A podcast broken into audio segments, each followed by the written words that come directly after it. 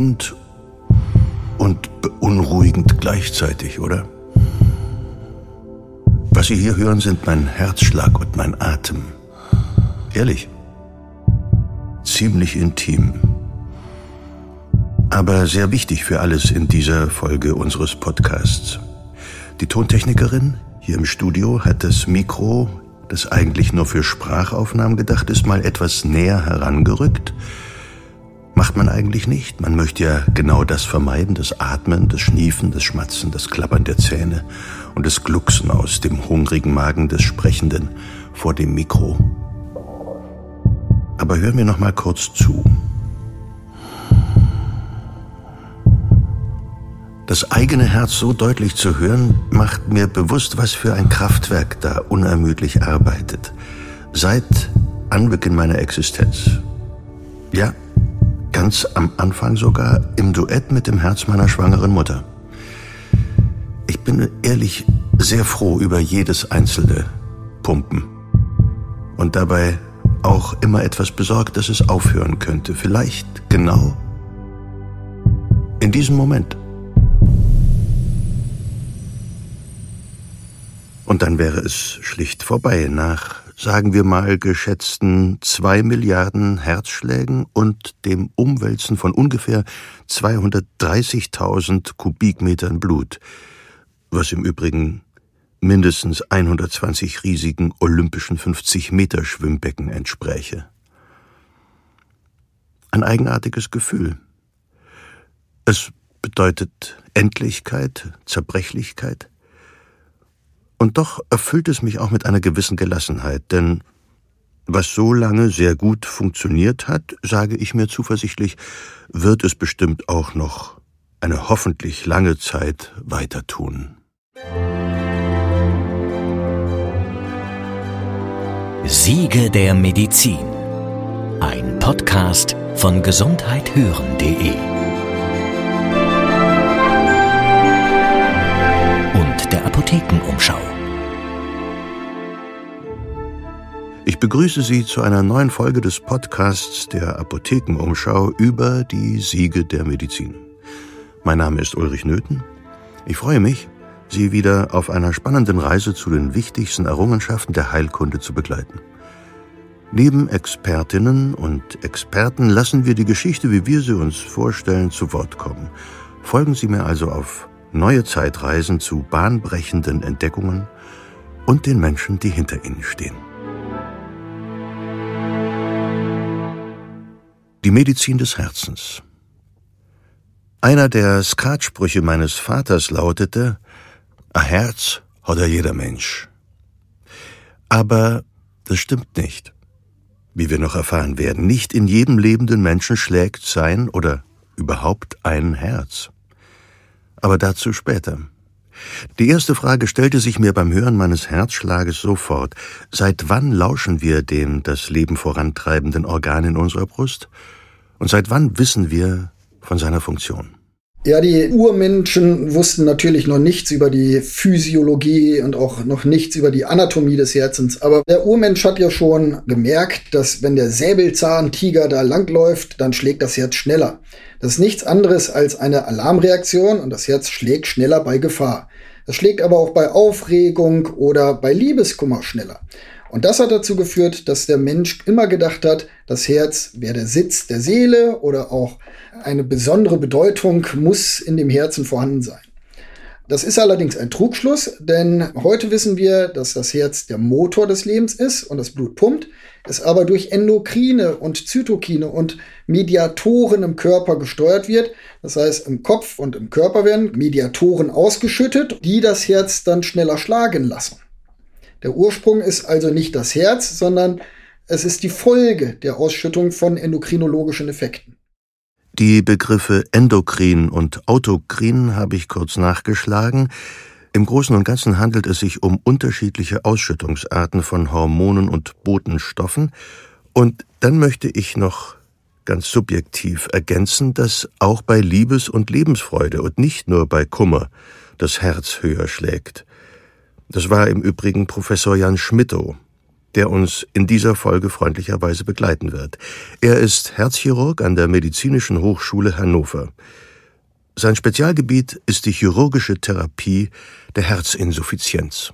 Immer dann, wenn die Herzen besonders schlecht und ganz krank sind, dann muss man halt operieren und da kommen dann als letzte Therapieoption Herztransplantation oder auch künstliche Herzen in Frage und da habe ich mich so ein bisschen drauf spezialisiert. Ein bisschen spezialisiert ist ein bisschen stark untertrieben. Immerhin ist die Medizinische Hochschule in Hannover Rekordhalter in Sachen Kunstherz, neben der Entwicklung von weniger invasiven Operationstechniken, die den Patienten schonen. Eine andere Pionierleistung war die Implantation des HeartMate 3. Das ist äh, das weltweit am häufigsten implantierte Kunstherz, was es zurzeit auf dem Markt gibt. Das haben wir 2014 hier in Hannover als weltweit erste Chirurgen implantiert. Auch dieser Patient lebt bis heute noch, also knapp acht Jahre später ist dieser Patient am Leben und das ist natürlich ein toller Erfolg für diese gesamte Therapieform und da dann der weltweit erste gewesen zu sein, war schon so ein bisschen mit Aufregung und ordentlicher Spannung und auch Druck verbunden. Aber ich glaube, diesem Druck haben wir ganz gut standhalten können und bis heute, wie gesagt, lebt der Patient, worüber wir alle sehr, sehr froh sind. Ja, ich auch. Aber zu den künstlichen Herzen kommen wir am Ende der Folge nochmal ausführlicher. Und der Weg dahin ist lang. Wenn man einmal darauf achtet, dann merkt man sofort, wie oft das Wort Herz in fast jeder denkbaren Verbindung sprachlich vorkommt. Herzlich willkommen, Herz allerliebste Herzensdame, Herzschmerz, Herzeleid, Herzensangelegenheit, Herzensfreude, Herzensjunge, Herz, was willst du noch mehr? Wir haben verstanden, das Herz ist für unser Leben von zentraler Bedeutung. Es macht sich durch sein unterschiedliches Verhalten in den verschiedenen Gemüts- und Lebenslagen bemerkbar. Es schlägt mal bis zum Hals oder stottert, es setzt kurz aus oder wird ganz leise und sanft, wenn wir in uns ruhen, und stürmt in der Leidenschaft nach oben. Naja, aber diese wichtige kulturelle Bedeutung hat den Menschen dennoch keine tieferen Erkenntnisse über die Anatomie ihres eigenen Körpers gebracht. Natürlich wusste jeder Schlachterbursche über die Innereien von Tieren Bescheid, aber die Tiere waren ja tot, und das Herz schwieg still. Die wahre Funktion des Herzens blieb so erst einmal verborgen, wie Professor Schmittow erzählt. Es brauchte natürlich Zeit, um zu entdecken, welche Bedeutung das Herz hat. Früher hat man gedacht, dass sogar die Leber das Blut pumpt. Und weil man natürlich keine modernen diagnostischen Mittel hatte, blieb das einzige Untersuchungskriterium halt die Obduktion. Die Obduktion stand aber unter Strafe und zwar oftmals auch unter Todesstrafe, sodass die damaligen Ärzte und Wissenschaftler unter Gefahr ihres eigenen Lebens in den Keller gehen mussten, um halt heimlich Obduktionen durchzuführen. Das kann man sich heutzutage gar nicht mehr vorstellen. Aber das Interesse an der Wissenschaft und das Interesse, Neues herauszufinden, war offensichtlich so groß, dass man selbst diese Todesstrafe oder das Risiko der Todesstrafe in Kauf genommen hat, um halt dieser Geheimnisse auf die Spur zu kommen. Das Verbot der Obduktion oder Sektion war regional unterschiedlich und richtete sich auch nach den jeweiligen Ansichten der lokalen Kirchenoberen, die sich auf eine Bulle von Papst Bonifaz den Achten aus dem Jahr 1299 berufen konnten. Eigentlich war nur das Auskochen der Gebeine von toten Rittern der Kreuzzüge in der Fremde verboten. Das machte man, um die Knochen ohne Verwesung nach Hause transportieren zu können. Aber man konnte es eben auch ganz anders auslegen. Wie auch immer, erst ab dem 16. Jahrhundert wurde es langsam üblicher, Sektionen zu betreiben, um die menschliche Anatomie besser zu verstehen. Diese Suche nach dem besseren Verstehen und nach der Funktion des Herzens ließen auch einen gewissen William Harvey, englischer Gelehrter, Arzt und Anatom, nicht los. William Harvey gilt heute als Entdecker des Blutkreislaufs und als einer der ersten Gelehrten, die, zumindest ist das belegt, Klarheit über die Funktion des Herzens hatten. Ein Grundstein dafür, überhaupt Medizin an diesem Organ machen zu können, ist nun einmal das Verständnis der Funktion. Nach der Auffassung Galens, wir erinnern uns an den römischen Gladiatorenarzt und Gelehrten, war ein Kreislauf des Blutes nicht vorstellbar.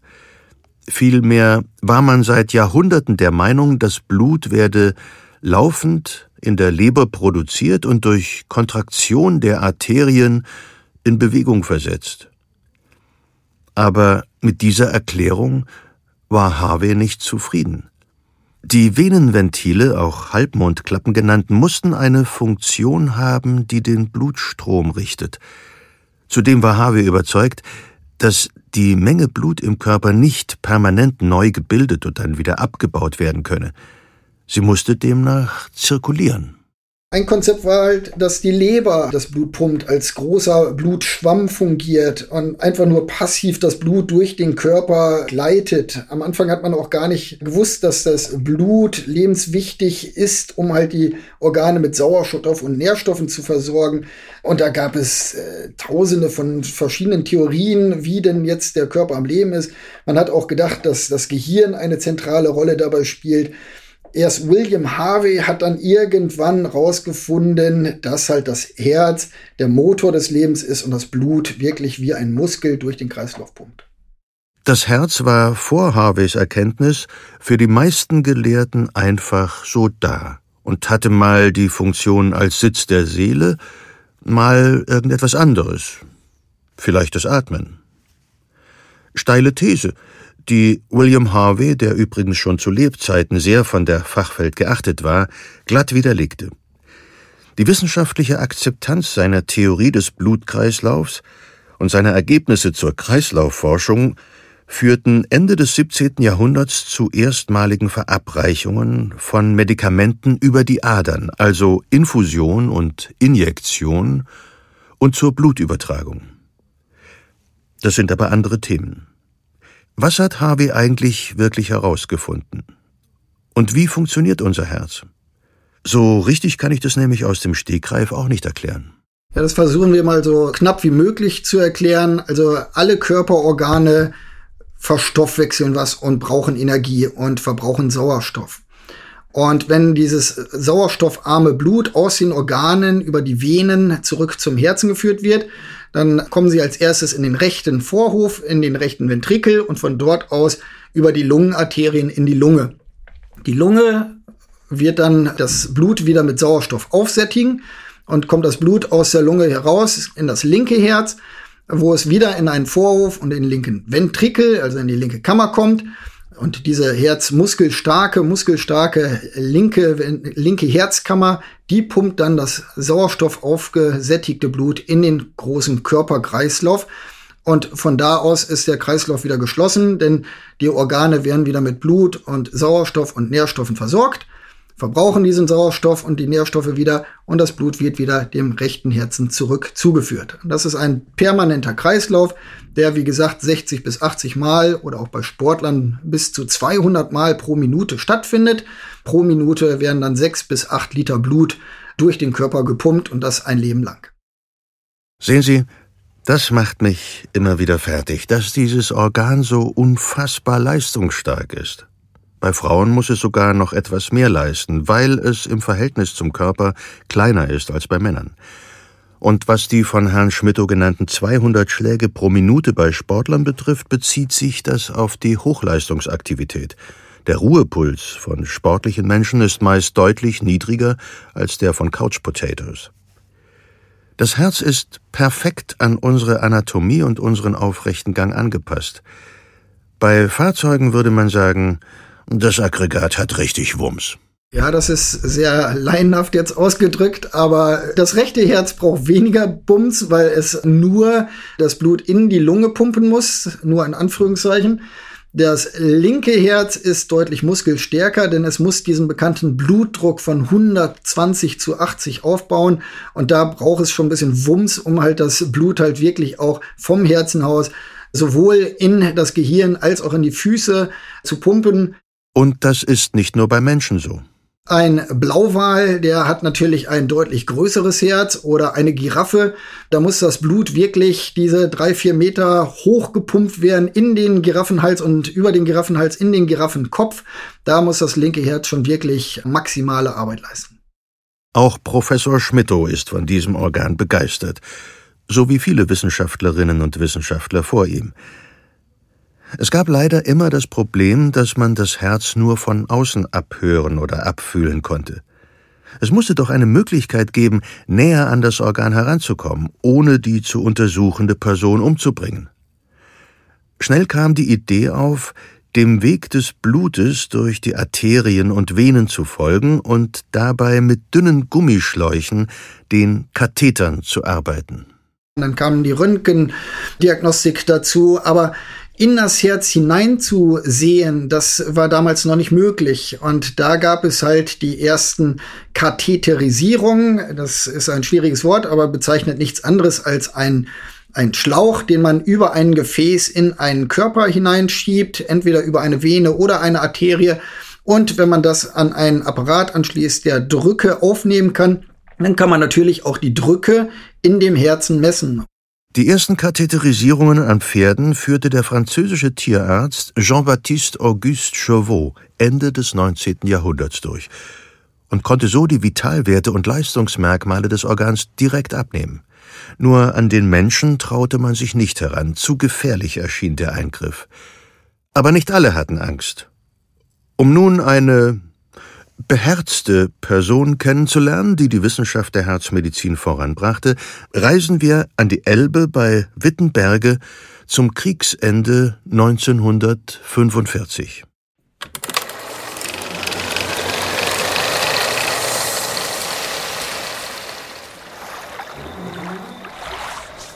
Corporal Stanislaw Koharski wischt energisch über seine Armbanduhr. Viel besser lassen sich die Zeiger aber dennoch nicht erkennen, denn das Glas ist von innen beschlagen und leicht gesprungen.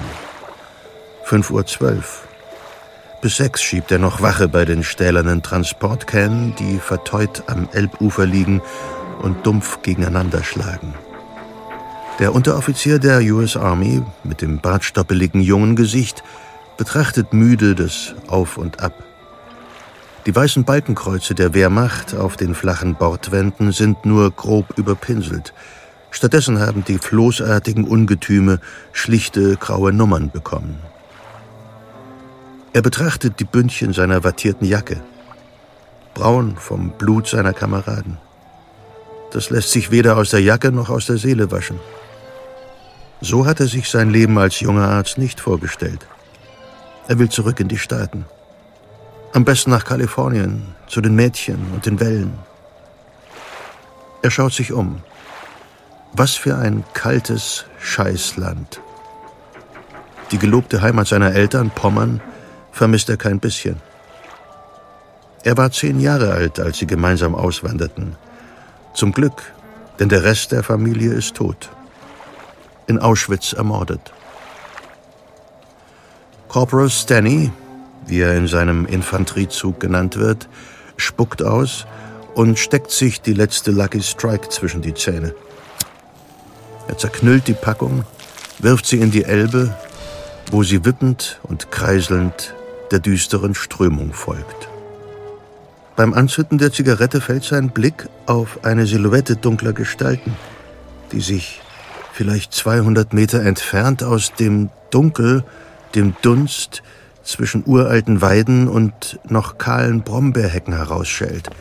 Sofort rutscht der Soldat hinter die kleine Bewährung aus Sandsäcken. Er pfeift und wirft die Zigarette in den Uferschlamm. Sogleich hört er die glucksenden Schritte seiner geduckt heraneilenden Kameraden im Matsch.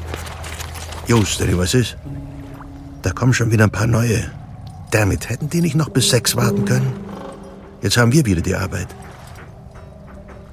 Der Corporal weist auf die dunkle Gruppe, die sich mit erhobenen Armen langsam nähert. Private Smith übernimmt das leichte Maschinengewehr hinter der Schanze. Wanzig und Splinter positionieren sich vorerst am Unterstand der Stellung. Über das Feldtelefon gibt Private First Class Goldman die Lage in knappen Worten an die Kommandostelle weiter. Gerade wachen die Vögel auf und zwitschern. Stehen bleiben. Nehmt die Pfoten hoch. Laut und deutlich spricht Koharski die Gruppe aus fünf Männern in akzentfreiem Deutsch an. Er nickt dem Schützen am MG zu, zieht die Pistole, winkt dem Private und geht gemeinsam mit Splinter hinüber zu den Männern. Allesamt in grün-grauen Wehrmachtsmänteln. Nicht schießen! Wir ergeben uns! Do not shoot, please! ruft es aus der Gruppe heraus. Der Corporal nickt. Ja, ich verstehe euch. Hände oben lassen, ja? Abstand halten. Keine Faxen. Stanley hat eigentlich nichts anderes erwartet, aber ab und zu kreuzen hier noch halbe Kinder in zu großen Uniformen auf, werfen Handgranaten oder schießen auf den Unterstand. Man kann sich bei diesen durchgeknallten Fanatikern nie sicher sein. Private Splinter hält seine Thompson im Anschlag, während Stanley die fünf auffordert, sich in einer Reihe aufzustellen. Die Männer sehen sehr sauber aus. Die Uniformen, die sie unter den Mänteln tragen, haben ganz sicher kein einziges Schlachtfeld gesehen. Allesamt Offiziere vom Sanitätsdienst. Das erkennt Koharski an dem Eskulap-Stab mit Schlange auf den Dienstabzeichen. Okay. Ärzte also. Quasi Kollegen. Naja. Der Soldat durchsucht die Männer nacheinander nach Waffen. Keiner ist bewaffnet. Die Rucksäcke aber sind mit Feldgeschirr und Konserven gefüllt. Sehr schlau, die ahnen vermutlich, was sie noch erwartet.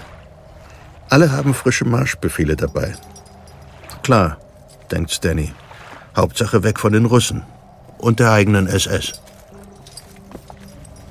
Die Sonne steht nun knapp über dem Horizont. Langsam belebt sich der weite Platz am Ufer mit amerikanischen Soldaten. Ein Generator springt an, ein Radio mit Swingmusik plärrt los. Weiter hinten glitzern in der gleißenden Sonne lange Reihen aus Zeltplanen. Ein provisorisches Durchgangslager für die deutschen Kriegsgefangenen, bevor es dann auf den Kähnen und zu Fuß weiter Richtung Westen geht. Stan Koharski setzt sich an den barocken Schreibtisch, der, wie auch immer, in diesen Unterstand gelangt ist. Er spannt einen Bogen mit tabellarisiertem Papier in die Schreibmaschine ein. Der erste Mann aus der Gruppe tritt in den Unterstand. Name Forstmann Werner. Funktion Sanitätsoffizier und Arzt. Geboren 29. August 1904 in Berlin. Was für ein Arzt sind Sie denn? Haben Sie auch Juden totgespritzt? Der deutsche Sanitätsoffizier mit dem gepflegten Haarschnitt und den reinlich manikürten Händen schaut erschrocken auf. Nein, ich äh, bin Urologe. Ich habe bis vorgestern noch Verwundete im Lazarett behandelt. Genauso wie meine Kameraden hier. Er weist auf die anderen Männer der Gruppe vor dem Unterstand. Warum haben Sie diese Verwundeten im Stich gelassen?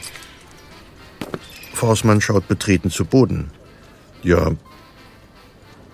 ich glaube, denen war nicht mehr zu helfen. Ach klar, kann man nichts machen. Sind Sie ein Nazi? Der Gefangene schweigt. Corporal Koharski reißt eine neue Packung Luckys auf, zündet sich eine an. Dann scheint ihm etwas einzufallen. Er liest nochmal das Geschriebene auf dem Blatt in der Schreibmaschine. Sagen Sie, nur so von Kollege zu Kollege. Er tippt dabei auf sein Sanitätsabzeichen an der Brust. Der Name Forstmann kommt mir bekannt vor. Ein deutschstämmiger Medizindozent, ich glaube, der hieß Otto Klein. Der hat mir in Boston vor dem Krieg eine wilde Geschichte aus Berlin erzählt. Von einem Forstmann, der irgendwann Ende der 20er, also genau zu der Zeit als meine Eltern, übrigens beides jüdische Ärzte, wie Otto Klein, also als meine Eltern von Stettin nach Amerika gefahren sind. Der Corporal zieht an der Zigarette, macht eine theatralisch ausladende Geste und schlägt sich dann mit der Hand auf die Brust, dass dieser Forstmann sich selbst ein Katheter ins Herz geschoben hat. Sind Sie mit dem etwa verwandt? Dann bläst Stanny dem deutschen Sanitätsoffizier den Rauch ins Gesicht. Werner Forstmann schaut verwundert, strafft sich dann aber merklich. Ja, gewissermaßen. Ich bin es selbst. Corporal Stanislaw Koharski, entgleitende Gesichtszüge. Sein ganzer aufgesetzter Zynismus fällt von ihm ab. Private Splinter, der kein Wort des deutschen Dialogs verstanden hat, legt nervös den Finger auf den Abzug der MP. Einen langen Moment ist es sehr still. Nur die Swingmusik des entfernten Radios hallt herüber. Dann erhebt sich der Corporal. Ich weiß nicht, was Sie in diesem Krieg und davor alles angestellt haben, Dr. Forssmann. Darüber sollen andere richten. Aber was Sie damals mit Mut und Witz an sich selbst bewiesen haben, das bewundere ich als Arzt zutiefst. Kurz ist er versucht, Forssmann die Hand zu schütteln. Doch dann setzt er sich wieder und raucht die Zigarette weiter. Der Nächste. Er winkt Forssmann weg. Vielleicht können Sie denen da drüben noch helfen, es kommen unbequeme Zeiten. Auch für die Herren Doktoren. Er nickt der großen Masse an deutschen Kriegsgefangenen zu, die die Elbauen bevölkern, in lumpige Decken und Mäntel gehüllt, viele mit schmutzigen Wundverbänden und Kleidern, die in Fetzen hängen. Machen Sie sich nützlich, wegtreten. Werner Fausmann zieht den Mantel zu, schultert den Rucksack und geht in Gefangenschaft. Ja, vielleicht wird er helfen können.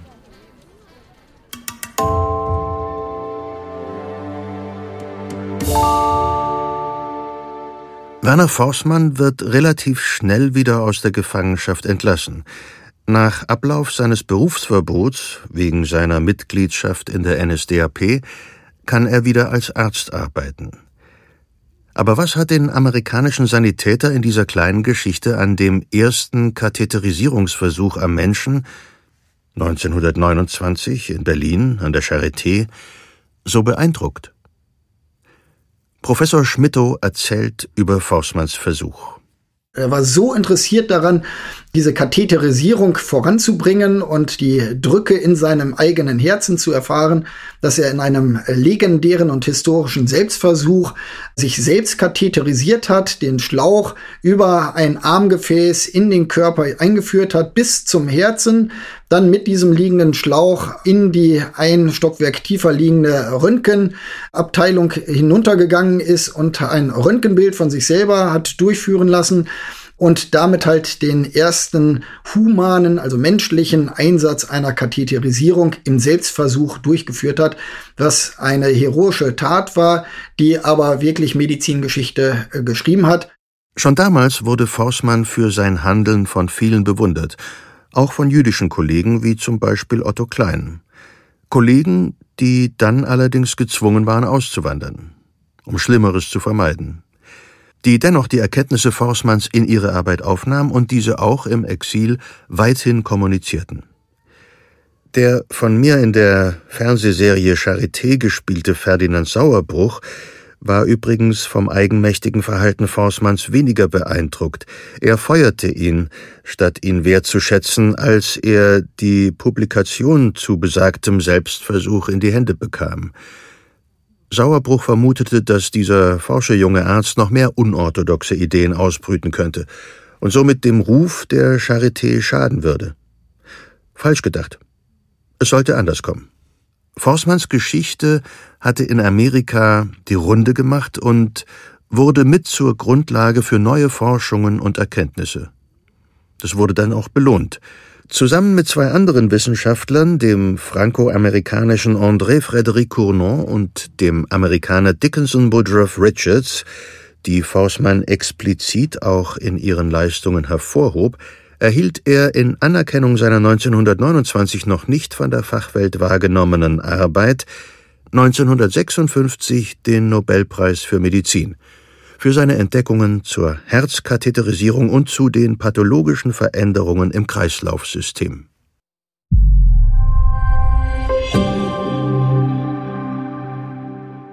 Hi, ich bin Kari Kungel aus dem Team von gesundheithören.de. Das ist das Audioangebot der Apothekenumschau. Und da betreue ich einerseits als Redakteurin Formate und auf der anderen Seite bin ich aber auch Podcast-Host. Das heißt, ich stehe für euch im Tonstudio vor Mikrofon. Ja, und ich finde es total wichtig, über Krankheiten aufzuklären, die vielleicht noch nicht alle auf dem Schirm haben, die aber recht viele Menschen betreffen, und zwar zum Beispiel die Krankheit Endometriose. Und generell finde ich es auch wichtig, über vermeintliche Tabuthemen zu sprechen, wie zum Beispiel die Menstruation. Und das alles aber streng medizinisch und pharmazeutisch überprüft, weil genauso arbeiten wir hier bei gesundheithören.de. Und da gibt's noch viele weitere Podcasts, also klickt euch mal durch und hört rein.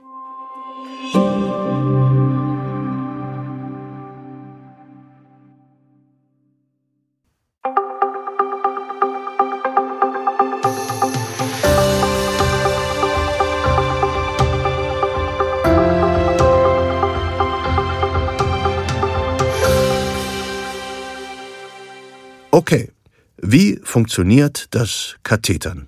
Also man spricht immer von dem Herz. De facto ist es ein zusammenhängendes Organ, was aber aus einem rechten und einem linken Herz besteht. Und beide Seiten haben jeweils einen Vorhof und eine Kammer. Also wir haben vier Herzkammern und in allen vier Herzkammern sind die Drücke im Herzen unterschiedlich. Das heißt, nirgendwo besteht der gleiche Druck und die gleiche Flusssituation. Und um das halt auseinander zu divergieren, muss man halt einmal auch das rechte oder auch das linke Herz katheterisieren und die Drücke da aufzeichnen können.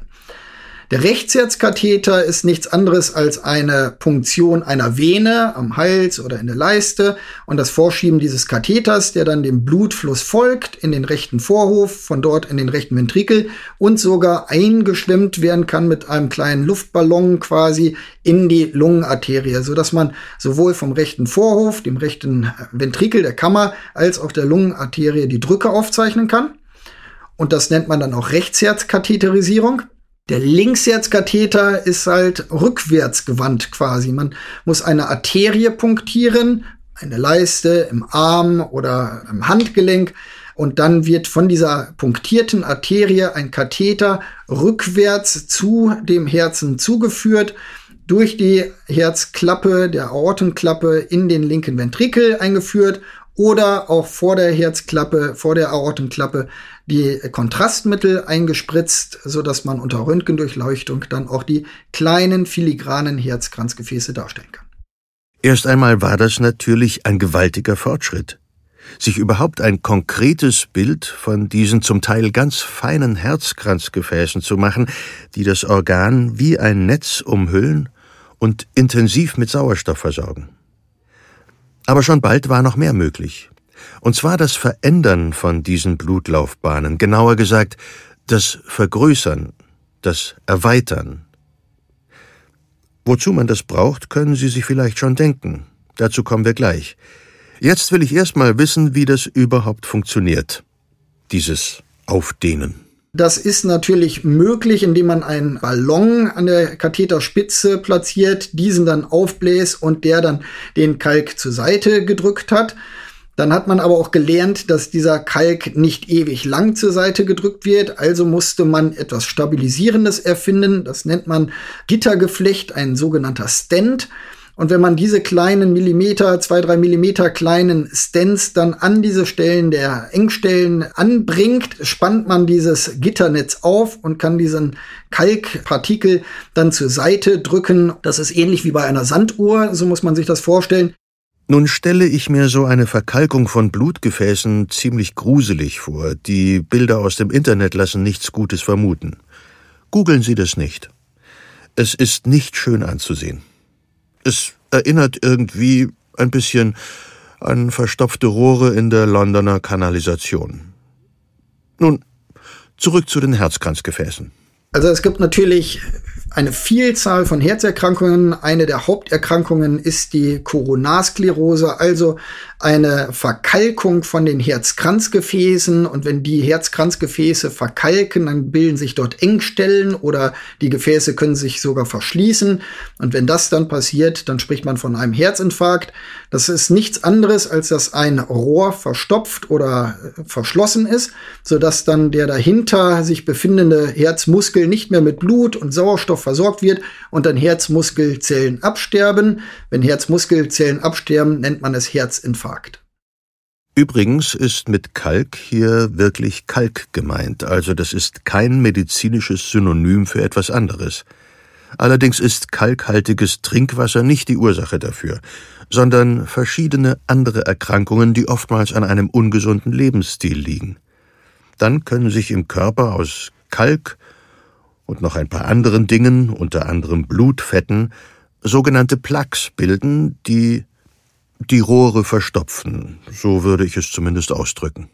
Erstens ist es keine dicke Leitung, sondern diese Herzkranzgefäße sind nur zwei, drei Millimeter groß. Und man kann sich vorstellen, dass schon kleinere Verkalkungen da große Effekte nach sich ziehen. Das stellt man sich, glaube ich, im Volksmund größer vor, als es ist. Also wenn wir dann als Herzchirurgen diese Erkrankungen versuchen zu therapieren und Bypass-Operationen durchführen, dann äh, müssen wir auch eine Lupenbrille aufsetzen, um diese kleinen Gefäße aneinander zu nähen und diese Engstellen mit einem Umgehungsgefäß zu überbrücken. Und das sind dann millimeterweise Stiche, die nebeneinander gesetzt werden mit der Hilfe der Lupenbrille am schlagenden Herzen. Und das ist schon mikrochirurgische Arbeit. Dann erklären wir an dieser Stelle gleich noch den Bypass. Eine der häufigsten OPs bei alternden Männern. Nötig bei der sogenannten Managerkrankheit, ein dummer Euphemismus für den Herzinfarkt in den vermeintlich goldenen Jahren des Wirtschaftswunders, aber auch noch bis in die 80er Jahre hinein. Der Bypass. Infarkte waren wie eine grassierende Seuche. Passend dazu der Porsche in der Garage und die junge Geliebte in der Zweitwohnung. Eine Bypass-Operation kommt dann in Frage, wenn ein Patient an diesen Herzkranzgefäß-Engstellen leidet, alle anderen Therapiemaßnahmen schon ausgeschöpft sind und dann ein Bypass operiert werden muss. Bypass ist Englisch und heißt nichts anderes als Überbrückung. Man überbrückt diese Engstelle mit einem Parallelgefäß das kann eine kleine Vene aus dem Bein sein oder eine kleine Arterie aus dem Arm, aus dem Unterarm. Und diese äh, Gefäße näht man dann zum einen hinter dieser Engstelle auf das Herzkranzgefäß an und die an, das andere Ende dieses Gefäßes schließt man dann in den meisten Fällen an die aufsteigende Aorta an, so dass dann das Blut von der Hauptschlagader über dieses Gefäß hinter diese Engstelle geführt wird, also die Engstelle überbrückt, bypasst. Die überzogenen Klischees über ältere Männer eben, also die bitte ich sehr zu entschuldigen. Was leider kein Klischee ist, Frauen, auf die immerhin ein Drittel der Bypass-Eingriffe entfallen, haben schlechtere Chancen, so einen Eingriff zu überleben als Männer. Die Gründe dafür lassen sich nicht einfach zusammenfassen, aber sagen wir mal so, die Medizin ist einfach nach wie vor stark am Mann als Maß der Dinge ausgerichtet. Trotzdem sind solche Eingriffe generell sehr sicher und in der Regel überleben die Patientinnen und Patienten sie auch. In spezialisierten Kliniken gehören sie zum ganz normalen Tagwerk. Wir kennen neuerdings aus dieser Covid-Pandemie heraus das Wort Inzidenz. Das ist in der Epidemiologie natürlich schon altbekannt, aber die Inzidenz der Herzinsuffizienz steigt dramatisch an. Wir haben eine alternde Gesellschaft, die demografische Entwicklung äh, führt dazu, dass wir deutlich mehr alte, kranke Patienten bekommen und da Todesursache Nummer eins die Herzerkrankungen sind, spielt natürlich auch die Inzidenz der Herzerkrankungen eine große Rolle und wir werden eine große Pandemie auf uns zukommen sehen an Herzerkrankungen. Das hört sich nicht gut an. Aber die Möglichkeiten der Behandlung entwickeln sich weiter. In den letzten 100 Jahren hat die Medizin viel über das Herz und seine Funktionsweise dazugelernt. Entwicklungen wie die Herz-Lungen-Maschine machten ab den 50er Jahren auch schwierige Operationen am ruhenden Herzen möglich. Das wäre eigentlich Stoff genug für eine komplette Folge. Wir reißen das Thema hier nur kurz an. Es gibt halt Operationen am schlagenden Herzen und welche am offenen Herzen. Das ist auch hier in der Herzchirurgie immer der Hauptunterschied, ob man die Herz-Lungen-Maschine benutzt oder nicht. Wenn man die Herz-Lungen-Maschine benutzt, dann wird das Blut aus dem Körper rausgenommen, gepumpt und mit Sauerstoff aufgesättigt und dem Körper über eine Kanüle wieder zugeführt. Und das sichert den Kreislauf und wir können auch die Herzhöhlen eröffnen und operieren. Benutzen wir die Herz-Lungen-Maschine nicht, dann operieren wir am schlagenden Herzen und da kann man dann die Orte, wo man halt wirklich operiert, örtlich ruhig stellen mit Stabilisatoren und hat dann die nötige Ruhe, um halt diese Anastomosen und diese Nähte dann Stich für Stich zu nähen.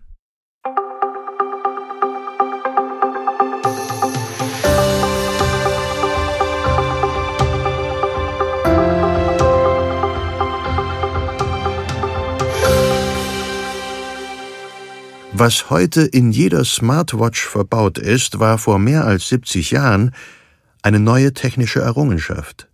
Das EKG. EKG steht für Elektrokardiogramm. Das ist nichts anderes als das Aufzeichnen der Herzströme, der elektrischen Herzströme. Und nachdem man wusste, dass diese Herzmuskelfunktion auch zum äh, Strömen von elektrischen Strömen führt, konnte man die natürlich auch aufzeichnen, ausdrucken, darstellen und so weiter. Und das Herz ist ein Muskel, der aber von elektrischen Stimulationen angetrieben wird. Und all diese elektrischen Stimulationen und das Reizleitungssystem, also die Leitungen des Stromes innerhalb des Herzens, die können natürlich auch erkranken. Und da gab es früher noch überhaupt keine Möglichkeit einzugreifen.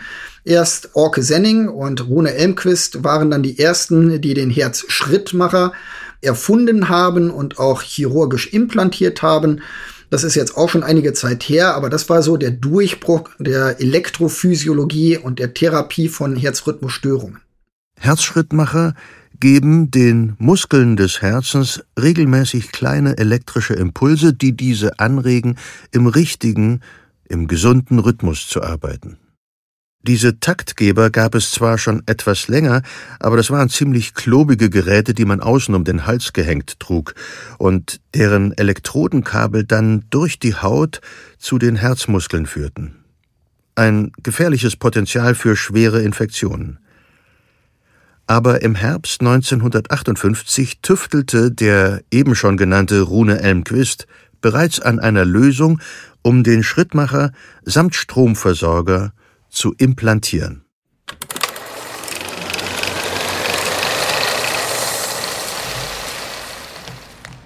Stockholm, September 1958. Jetzt wäre es an der Zeit zu fluchen. Der 52-jährige Ingenieur und Mediziner Rune Elmquist flucht aber nicht, sondern streicht sich nur grummelnd eine heruntergefallene Strähne des nach hinten gekämmten Haares aus der Stirn. In der weitläufigen Werkstatt oder auch Labor, je nachdem, wie man es sehen möchte, ist außer ihm heute am Sonntag niemand, mit dem er sich über das Problem austauschen könnte. So schaut er sich allein noch einmal die geschmolzene Gumminaht um das handtellergroße seifendosenförmige Kästchen unter der Lupe an. Mist. Da sind wieder kleine Bläschen in dem Kautschukgemisch. Rune ist nicht zufrieden. So kann man das nicht implantieren. Zu unsicher und dazu auch schwierig, die Induktionsspulen für das Aufladen der Batterie störungsfrei zu gewährleisten. Die einzelnen Bauelemente des Herzschrittmachers sind zwar so weit isoliert und fest auf einer kleinen Platine verschraubt und verlötet, aber allein die Öffnung für die Elektroden sieht nicht so aus, als würde sie dauerhaft dicht abschließen. Er hebt das Behältnis mit den heraushängenden isolierten Drähten ans Ohr und schüttelt es kräftig. Gut. Zumindest klappert nichts. Er klemmt den Oszillographen an die Elektrode und legt das kleine Gerät auf einen Transformator mit aufgesetzter Induktionsspule. Ladetest. Er schaltet die Apparatur an, die mit einem leisen Summen antwortet. Nach kurzem Aufwärmen zeigt die Bildröhre des Oszillographen eine Linie mit einem gleichmäßigen Signal, ein lautloses und rein optisches Ping. Funktioniert gut. Macht, was es soll. Die Batterie scheint voll zu sein. Und so schaltet der Arzt und Ingenieur den Transformator wieder aus. Das Gerät in der Dose arbeitet weiter. Sehr schön. Der interne Nickel-Cadmium-Akkumulator funktioniert prächtig. Und das sollte er eigentlich auch mindestens für die nächsten zwei, drei Tage tun, bis er wieder drahtlos über die Spule aufgeladen werden muss. Rune Elmquist lässt den Schrittmacher im Testlauf mit dem Oszillographen verbunden. Er beobachtet den Ping auf dem kleinen Bildschirm und steckt die Hände in die Hosentaschen. Unzufrieden betrachtet er dann die unförmige Plastikdose. Für die Machbarkeitsstudie ausreichend. Aber für eine Einpflanzung unter die Haut? Mist. Arne Larsson, der Testpatient, würde sich allerdings auch ein Ding aus Holz implantieren lassen, der verrückte Hund. Er will die, wie er sagt, Vespa-Batterie um seinen Hals auf jeden Fall loswerden. Arne ist mutig. Guter Mann. Klar, die Drähte, die vom Schrittmacher von außen durch die ständig entzündete Haut zu seinem Herzen führen, die kann er nur mit einem neuen Gerät loswerden. Rune Elmquists Freund und Kollege, der Herzchirurg Orke Senning, ist davon überzeugt, dass ihr gemeinsam entwickeltes implantierbares Herzschrittmachermodell perfekt funktionieren wird. Rune gibt der Konstruktion allerdings höchstens ein paar Wochen, denn dann muss sie wieder raus und es muss geprüft werden, wie sich das Material verhält. Er will jetzt endlich nach Hause und macht sich zum Gehen bereit. Er schlüpft in sein Jackett. Auf der anderen Seite der Werkstatt an der Ausgangstür liegt eine große EKG-Platine auf einer Werkbank. Die elektronischen Bauteile auf den dicken silbernen Leiterbahnen werfen jetzt längliche Schatten in der tiefstehenden Sonne, die durch die Werkstattfenster scheint. Runes Blick streift die Isolierung von zwei großen Kondensatoren. Durch das sonnenbeschienene honiggelbe Epoxidharz kann er deutlich die Bauteilbezeichnung sehen. Sie wirkt durch den harten, plastikartigen Stoff und die Wölbung sogar leicht vergrößert. Rune kratzt beiläufig mit einem Fingernagel an dem Kondensator herum. Hm. Kunstharz. Ist fest, bröckelt nicht, gut auch die Transparenz und es fixiert die Lage der Bauteile zueinander. Der Ingenieur schlägt sich mit der flachen Hand an die Stirn, so dass ihm die Strähnen ins Gesicht fallen. Heureka! Er legt das Jackett wieder ab und wirft sich erneut den hellgrauen Arbeitskittel über. Dann eilt er zu seinem großen grauen Werkstattschrank, der sich mit metallischem Quietschen öffnet. Fein säuberlich hängen hier seine Lötkolben, Zangen, Schraubendreher, Bohrer, Klammern, Pfeilen und Sägen. Aber das alles braucht er jetzt nicht. Er sucht, ja, da sind sie, seine Weisen. So nennt er die winzigen Schrauben und Muttern aus alten Uhren, Stifte und Splinte aus irgendeiner Feinmechanik, die er nicht zuordnen kann und für einen Verwendungszweck irgendwann einmal später aufhebt. Er schnappt sich die leicht eingedellte, angerostete Schuhcremedose mit einem gekrönten grünen Frosch darauf. Kleine Metallteile rasseln darin herum. Rune öffnet die Dose und schüttet den Inhalt in seine Kitteltasche. Dann wischt er den unteren Teil mit Verdünner und einem sauberen Tuch aus. Das Oberteil mit dem Frosch stellt er zur Seite. So, jetzt schnell den Schrittmacher vom Oszillographen genommen, mit dem Fingernagel die Kautschukdichtung von dem Behältnis ziehen und die Anordnung aus Transistoren, dem Akku und einer Ladespule entnehmen. Wenn das jetzt alles hier reinpasst, dann lache ich mich schlapp, denkt Rune. Er packt alles in die Schuhcremedose. Hey, hey, passt perfekt. Und der Schrittmacher liegt darin, als hätte das Universum Dose und Inhalt für diesen Zweck erschaffen. Im Lauf der nächsten Viertelstunde mischt Rune Elmquist das unanständig kostspielige Epoxidharz mit dem Härter zusammen und stellt alles bereit. Jetzt aufpassen. Der Herzschrittmacher darf nicht den Boden der Dose berühren. Das Epoxidharz ist genau richtig. Wie Honig fließt es in die Dose, ohne Bläschen zu bilden, umschließt die Bauteile und bedeckt sie nach einer Minute vollends. Sehr gut.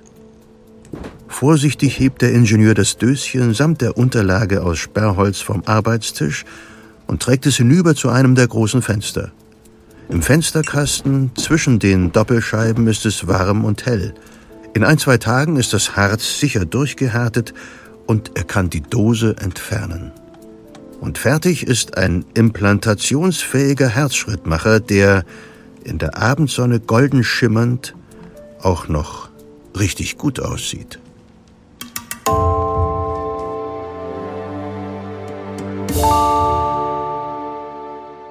Diese damals entwickelte Bauform und Verpackung der Herzschrittmacher auch noch von außen mit Induktionsspulen zu laden, war ein Durchbruch. Also genauso wie manche Handys das heute können. Kontaktlos. Und immer bessere Batterien und Miniaturisierungen in der Ladetechnik und den Akkumulatoren machten den Herzschrittmacher zu einem der wichtigsten Unterstützungssysteme für Herzerkrankungen. Heute sind sie nicht mehr aus Kunstharz, sondern aus Titan, absolut dicht mit Laser verschweißt, antimagnetisch und vom Körper immunologisch toleriert. Aber wie funktionieren diese heute oft nur zwei Euro Münzen großen Geräte, die zudem schon ab 1500 Euro angeboten werden und locker zehn Jahre oder länger betrieben werden können? Was macht sie zum Taktgeber? Das Herz muss ja irgendwo die Informationen herbekommen zu schlagen. Und da gibt es dann einen Taktgeber, den sogenannten Sinusknoten. Und von dort werden halt die elektrischen Impulse losgeschickt über ein Reizleitungssystem des Herzens auf das komplette Herz verteilt. Und an all diesen Stellen können natürlich Erkrankungen auftreten. Das Herz äh, selber kann krank sein, der Muskel kann infiziert sein, Gewebe kann abgestorben sein. Das Erregungsleitungssystem kann unterbrochen sein oder auch dieser Sinusknoten, dieser Taktgeber des Herzens kann erkrankt sein. Und ein Herzschrittmacher versucht halt, je nachdem, wo halt diese Erkrankung ist, genau dort auch einzugreifen und diese Erkrankungen dann zu therapieren. Und da gibt es natürlich auch verschiedene Techniken, verschiedene Sonden, verschiedene Formen von Herzschrittmachern, die dann die Spezialisten entsprechend auswählen und dann individuell auf den Patienten einsetzen. Gut, also sind Herzschrittmacher sozusagen Taktgeber für den Herzrhythmus. Manche Menschen haben aber doch auch sogenannte Defibrillatoren im Körper. Für was sind die denn gut? Ein Defibrillator macht im Prinzip fast schon das Gegenteil. Wenn ein Herz viel, viel, viel zu schnell pumpt und flimmert, Herzfrequenzen von 250, 400 hat, so dass das Herz nur noch wahnsinnig ähm, vor sich her zittert und nur noch schlägt, aber nicht das Blut pumpt. Das heißt, es flimmert und zittert. Dann kommt der Defibrillator zutage und gibt einen sehr, sehr großen elektrischen Impuls ab und haut quasi allen Herzschrittmacher und Überleitungszellen und Herzmuskelzellen mit einem Schlag einen auf die Mütze, so dass alle kurzzeitig geschockt sind. Daher auch das Wort Schock, ICD, Schock, Defi-Schock, das kennt man aus dem allgemeinen Gebrauch. Und nach diesem Schock fängt dann der Impulsgeber, der Taktgeber wieder ganz koordiniert an und gibt den Takt des Herzens wieder vor.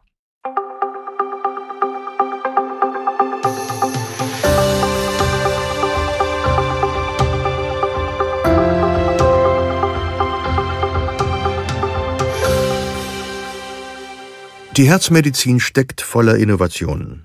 Die wichtigsten Entwicklungen sind technische Unterstützungssysteme der gestörten Herzfunktion oder deren kompletter Ersatz. Die schon erwähnte Herz-Lungen-Maschine ist nur begrenzt einsetzbar und für die Unterstützung in der Operationsphase einer Therapie gedacht.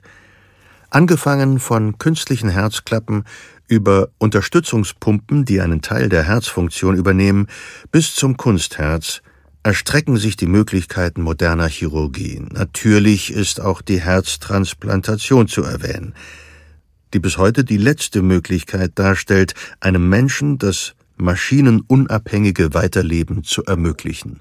Wenn das Herz so krank ist, dass alle Therapiemaßnahmen ausgeschöpft werden, dann war es schon immer der Traum des Menschen, ein Herzersatz durchzuführen. Der Traum des Menschen war von jeher unsterblich zu sein. Leider Gottes ist es so, dass das Herz oftmals diesem Traum einen Strich durch die Rechnung setzt. Und die Herztransplantation, also der Ersatz eines kranken Herzens mit einem gesunden Spenderherzen. Das ist äh, schon von jeher der Traum gewesen des Menschen. Es gab immer schon auch bildliche Darstellungen aus dem Mittelalter, die das aufgezeichnet haben. Letztendlich hat Christian Banan 1967 die weltweit erste Herztransplantation damals in Kapstadt, Südafrika, erfolgreich durchgeführt. Der hat so ein bisschen die Amerikaner und die Weltmedizin rechts überholt Er ist damals nach Amerika geflogen und hat sich von den führenden Nierentransplanteuren Techniken angeguckt, die Immunsuppressionsprogramme kopiert und abgeschrieben, war aber auch in Russland, in Moskau und hat sich von Demikov Techniken angeguckt. Und eigentlich waren zwei Amerikaner in der Entwicklung der Herztransplantation damals führend. Norman Shumway und Adrian Kantrowitz, die diesen Bereich wirklich nach vorne getrieben haben, mit tierexperimentellen Studien in Tieren Herztransplantation durchgeführt haben. Und der Christian Barnard hat das als Chance genutzt und hat in Südafrika damals dann die Kollegen rechts überholt und die weltweit erste Herztransplantation erfolgreich durchgeführt, nachdem er von den Kollegen alles gelernt hatte, was er lernen musste. Ich glaube, das wurmt die Amerikaner bis heute noch. Und der Christian Barnard war seit der Operation weltberühmt und hat den Amerikanern ordentlich die Show gestohlen. Hm. Rechts überholen ist in Südafrika eigentlich erlaubt, aber die Aktion von Barnard war für den Wissenschaftsbetrieb ein wenig wie für die Amsel das Kuckucksei. Dennoch, Barnard war ein sehr guter Chirurg und sein Patient Louis Wischkanski überlebte die Operation um 18 Tage, bis er an Lungenversagen starb. Der Traum, unabhängig von Spenderherzen zu werden, ist noch immer aktuell – zum Beispiel Xenotransplantate. Das heißt, dass das Herz eines genetisch modifizierten Schweins eingesetzt wird. So geschehen Anfang 2022 beim Amerikaner David Bennett. Leider starb Bennett am 8. März 2022 nach zwei Monaten mit dem außergewöhnlichen Transplantat. Das Kunstherz bleibt so wohl die einzige Alternative, ist sie aber auch eine realistische.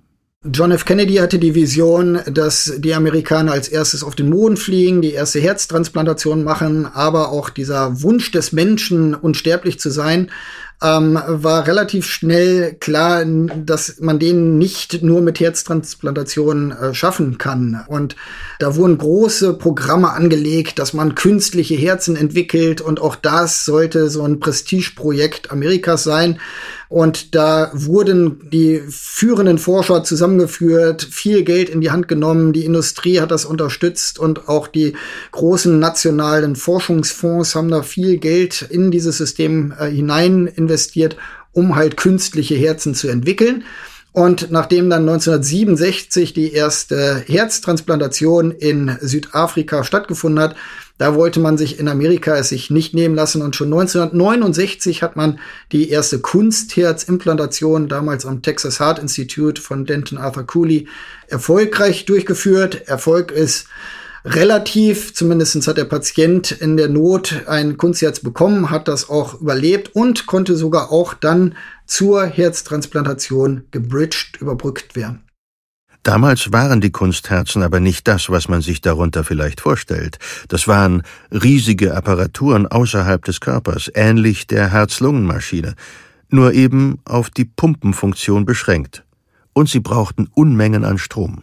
Die Entwicklung der Kunstherzen ist wirklich hochspannend, denn, denn, man hat versucht, das Herz zu kopieren. Man hat dann auch sich das Herz angeguckt, hat gewusst, äh, braucht man vier Herzklappen und vier Herzkammern.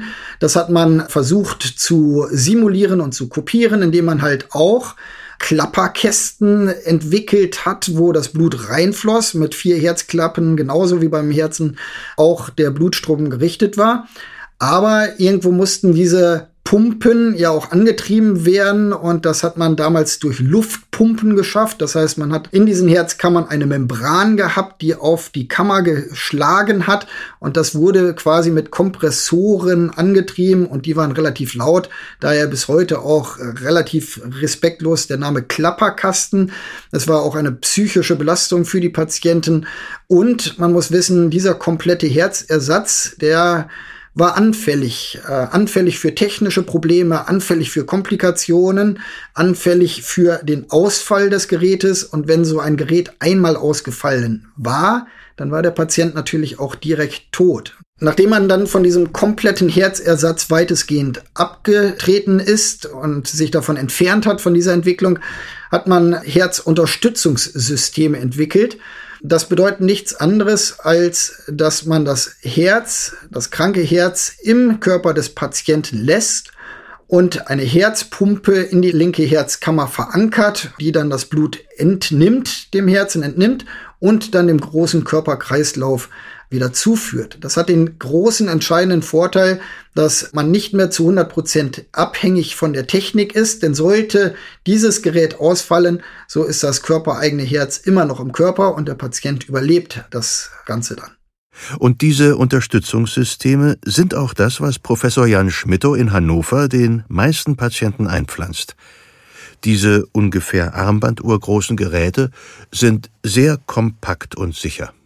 Herzunterstützungssysteme sind kleine Turbinen, kleine Rotoren, die mit Umdrehungen von drei bis sogar 10.000 Umdrehungen pro Minute im, im Blutfluss sich drehen und dadurch das Blut dann nach vorne transportieren. Sie transportieren das Blut kontinuierlich und entlasten dabei das Herz, das kranke Spenderherz. Auch diese Geräte benötigen viel Strom so dass hier feine Drähte meist unauffällig hinter dem Ohr der Patienten durch die Haut hinausgeführt werden. Die Stromzufuhr erfolgt über eine Steuereinheit und zwei Batterien, die der Patient entweder am Gürtel oder in einer Tragetasche tragen muss.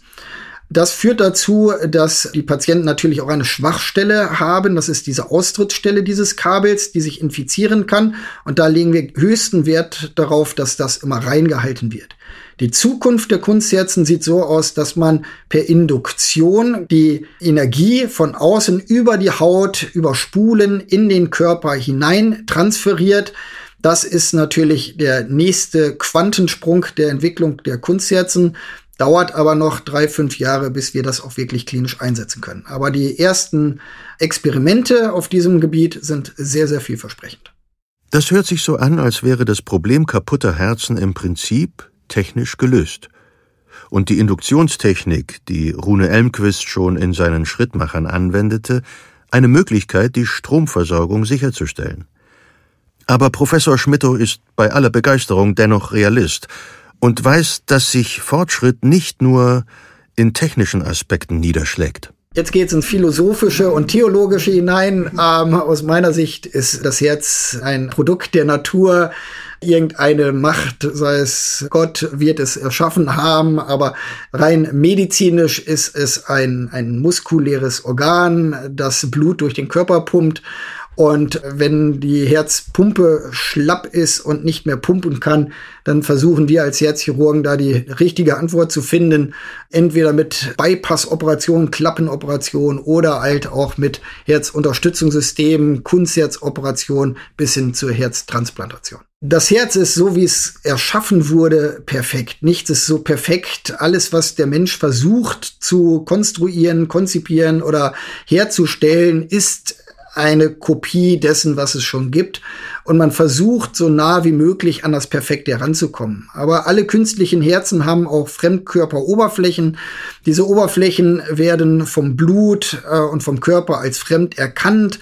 Und dann gehen ganz verschiedene Kaskaden, werden dann losgetreten. Die Gerinnungskaskade, die äh, Entzündungskaskade. Und der Körper reagiert darauf und versucht dann das Beste aus der Situation zu machen. Und da versuchen die Ingenieure natürlich auch ständig diese körpereigene Antwort zu reduzieren. Das gelingt über äh, Verkleinerung der Geräte, so dass man weniger Oberflächenreaktionen hat. Aber es gelingt auch dadurch, dass man biologisch Membranen implantiert, die halt als Fremdkörper nicht so erkannt werden wie Metall- oder Polyurethan-Oberflächen.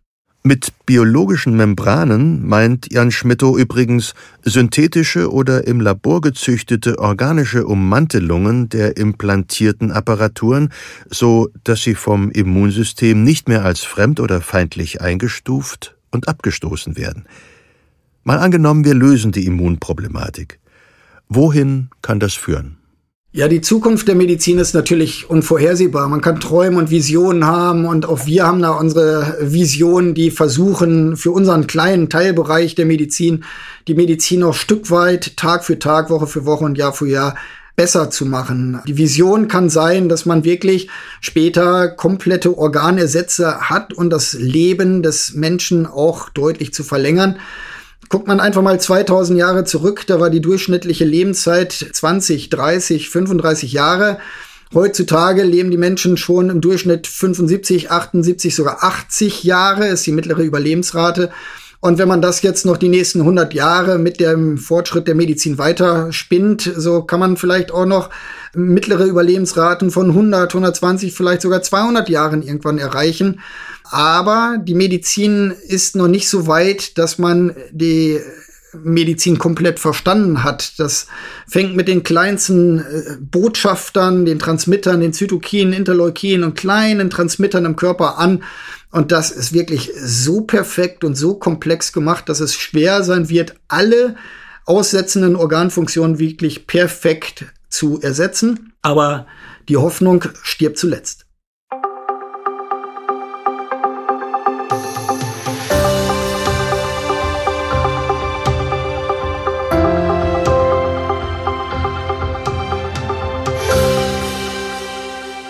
Wir wollen aber nicht mit dem Sterben enden, sondern mit dem, was wir für ein gesundes Leben tun können.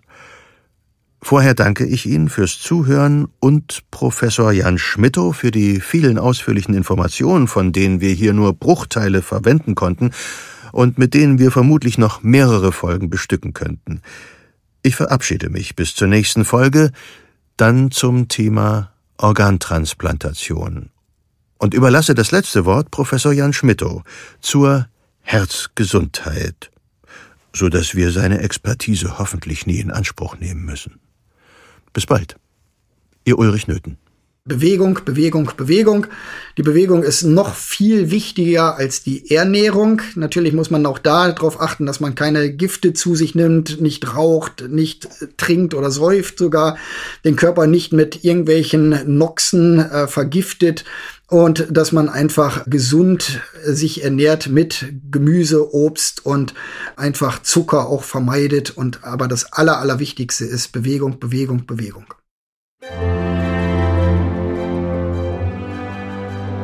Siege der Medizin ist ein Podcast von gesundheithören.de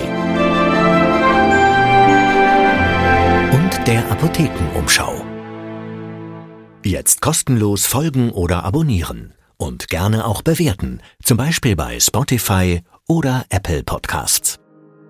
Executive Producers Dr. Dennis Ballwieser und Peter Glück. Faktencheck Dr. Martin Alwang, Dr. Andreas Baum und Dr. Roland Mühlbauer. Autoren Lutz Neumann, Volker Strübing.